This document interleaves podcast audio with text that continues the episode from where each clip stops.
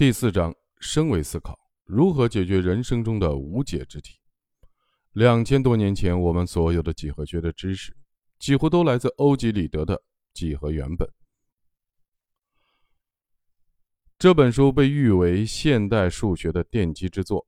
人类在此基础上发展出了对天文和地理的认知。后来，著名数学家高斯开始质疑它的局限性，因为欧几里得认为，点在空间中没有维度，线有一维即长度，平面有二维即长和宽，立体有三维即长、宽、高。除此之外，就什么都没有了，没有什么东西会有四维。高斯认为，欧几里得对纬度的理解是完全建立在人类自身直观的认识的基础上的，而这种认知在没有边界的数学世界里就非常有局限性的。他跟同事们说，欧式几何的假想就是生活在二维平面上的蚂蚁，从他的世界里只看到了长和宽，于是。他就认为这个世界只有长和宽，不会有高这个维度。然而，因为高斯是个非常保守的人，当时西方的数学界猛烈的抨击高维的概念，认为它是比洪水猛兽更能动摇科学理性根基的歪理邪说。于是，高斯没有公开的发表任何关于高维几何理论的作品。后来，数学家黎曼发现，欧几里得几何学是建立在一个平坦的表面的基础上的，在自然界。我们很难看到理想化的欧式几何图形，高山低谷都不是完美的几何图形。在平坦的空间里，三角形的内角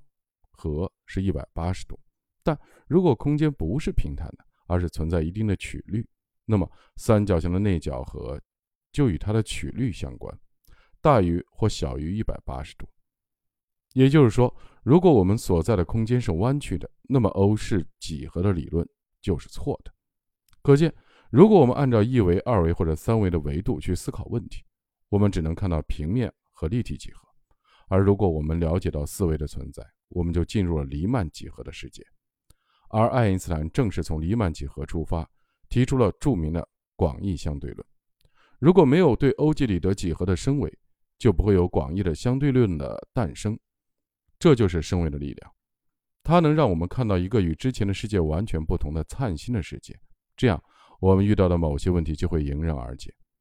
就像爱因斯坦说的：“我们不能用制造问题时的同一水平的思维来解决问题。”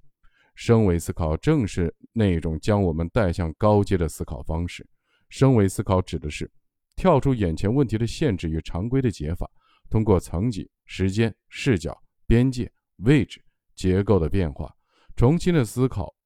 问题及其解决之道的思维方式。如果说本质思考是在既有的结构或系统内，通过思考问题的根源，寻找根本解的思考方式，那么升维思考就是打破既有层级、时间、边界、位置、结构，通过跃升、更新、拓展、重建的方法，让问题得到解决的思考方式。接下来介绍几种能够让我们的行为及人生发生很大转变的思维方法，它们是层级思考法。时间轴思考法、视角思考法、第三选择思考法、无边界思考法和塑造者思考法。